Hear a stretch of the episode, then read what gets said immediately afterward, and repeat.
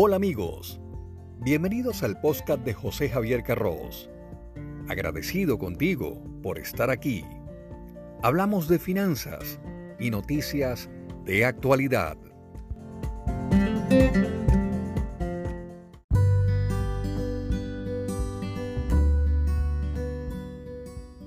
Nuestras finanzas son las herramientas que nos permiten alcanzar los objetivos personales. Es sencillo de decir y laborioso de lograr, pues implica diseñar estrategias que incluyan contemplar los factores de riesgo y los pasos a seguir. Es por ello que los malos hábitos dificultan el camino hacia esos objetivos. En este episodio te informo los malos hábitos que coinciden con tus finanzas personales, y es común. Bienvenidos a mi podcast. Soy José Javier Carros.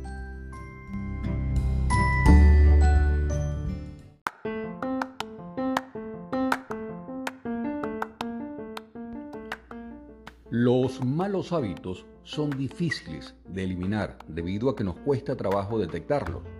A continuación, vamos a revisar algunos de ellos.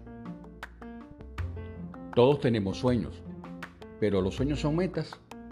El primer mal hábito es confundir los sueños con las metas, pues para soñar no se requiere mucho esfuerzo, pero las metas implican que sean concretas que tracemos objetivos en el tiempo y que diseñemos estrategias detalladas y realistas que nos permitan cumplirlas.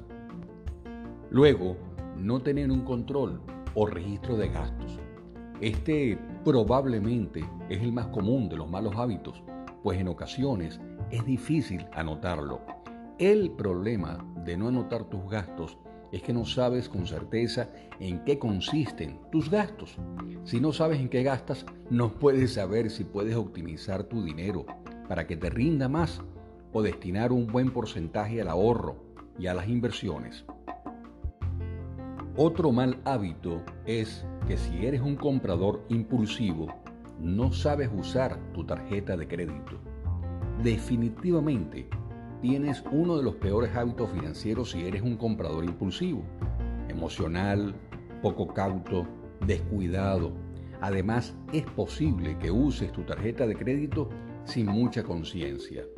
Desafortunadamente es un hábito difícil de combatir, pues es uno que se extiende fácilmente en muchas áreas de nuestras vidas.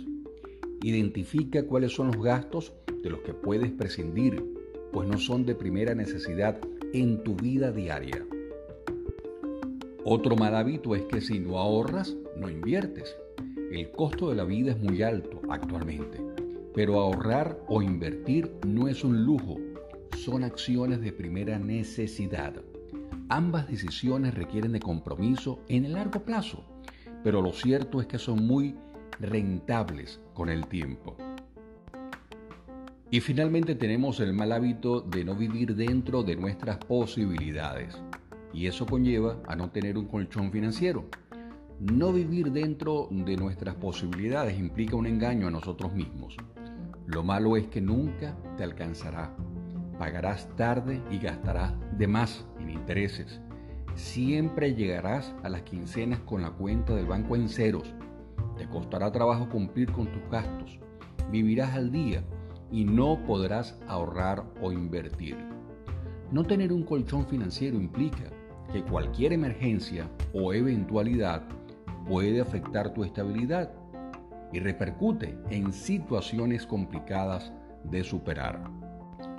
Te invito a que reflexiones sobre estos aspectos mencionados y sobre cómo afectan tu bolsillo. Te vas a sorprender, sobre todo al percatarte del impacto de estos malos hábitos. Soy José Javier Carros.